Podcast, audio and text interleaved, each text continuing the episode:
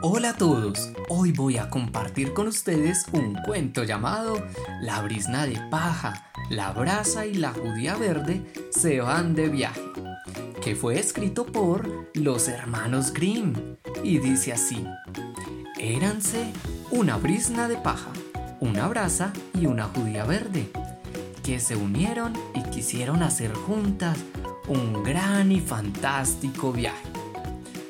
Ya habían recorrido muchísimos lugares, muchas tierras, habían conocido paisajes y cosas maravillosas. Hasta que un día llegaron a un arroyo que no tenía puente y no podían cruzar.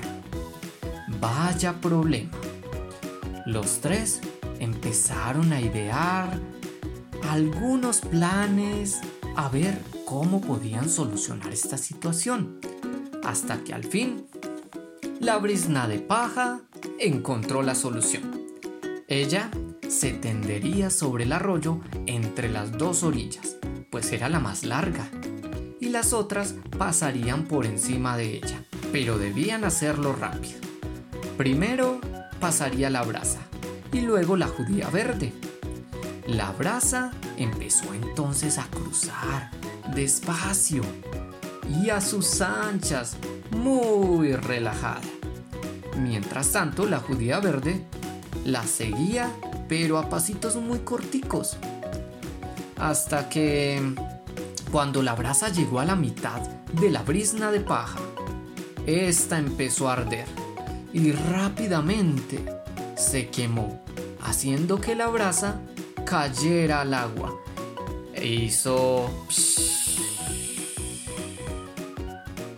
Se apagó y el agua consumió toda su energía vital.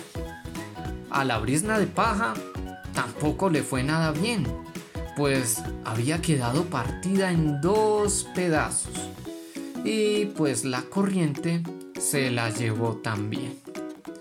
La judía verde, quien iba pues algo más atrás y gracias a sus pasos cortos, se deslizó también y tristemente pues cayó al agua, aunque pudo valerse un poco nadando.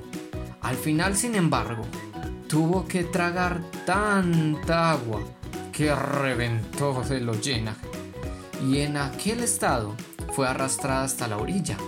Por suerte, había allí sentado un sastre que descansaba de su trabajo. Como tenía a mano, pues aguja e hilo, la cosió y la dejó de nuevo entera. Desde entonces, todas las judías verdes tienen una hebra negra. Ah, bueno, según otro relato, la primera que pasó sobre la brisna de paja pues fue la judía verde, que llegó sin dificultad al otro lado y observó cómo la brasa se iba acercando a ella desde la orilla opuesta.